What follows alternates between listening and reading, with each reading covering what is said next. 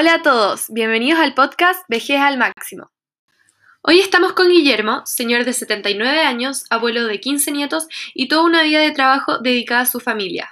Nos reunimos para hablar sobre su visión personal acerca de la vejez. Guillermo, ¿qué es para usted la vejez?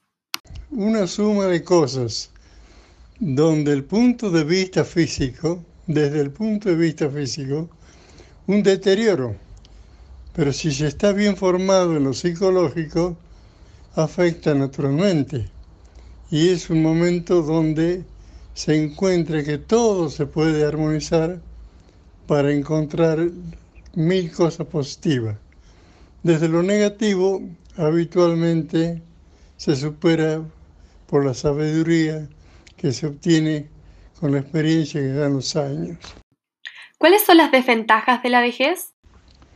Las cosas que ya no se pueden hacer y sobre todo aquellas que son imposibles de repetir y obligado queda uno a aceptarlas como con final. ¿Cuáles son las ventajas de la vejez? La experiencia, la sabiduría, por supuesto acorde a lo que uno hizo en la vida, por el camino en que anduvo.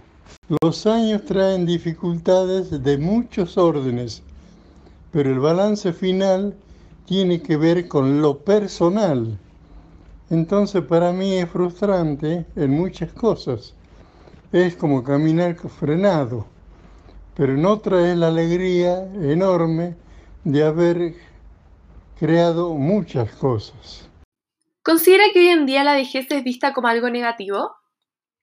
No creo que uno pase o lo vea como negativo, la vejez como negativa.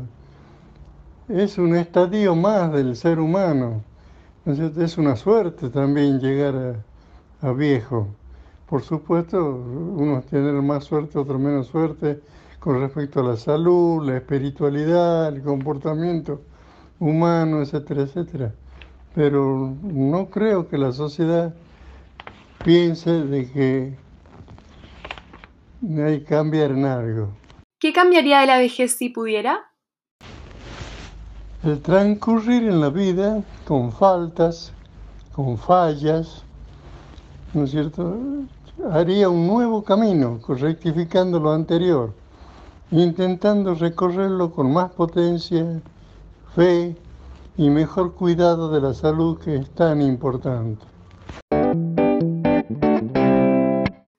Nos queda claro que el cuerpo acompaña a la mente. A pesar de las restricciones del cuerpo, si la mente está sana, puedes tener una vida plena en esta etapa de la vida.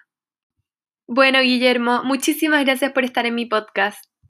No se pierdan el próximo capítulo. ¡Chao!